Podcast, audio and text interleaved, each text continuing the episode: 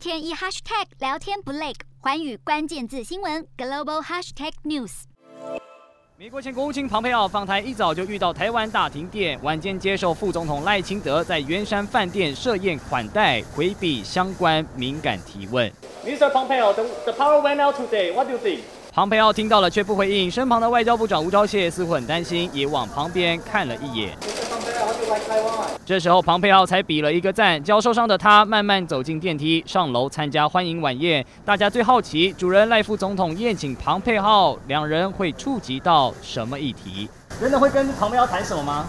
这次参会的座上宾不只有党政高层，台积电创办人张忠谋夫妇也受邀。毕竟台积电已经是各国的兵家必争之地。张总会不会担心现在台湾缺电问题？那你要跟这个庞佩奥聊什么啊？会谈到半导体相关的议题吗？态度同样低调，不过庞培奥来台，我方给予高规格接待。台北一零一也特别点灯欢迎他来台湾，同时感谢他对台湾的支持。而从圆山饭店就能看到台北一零一点灯，向我给庞培奥的访台行留下好印象。环宇新闻杨格、李定强台北采访报道。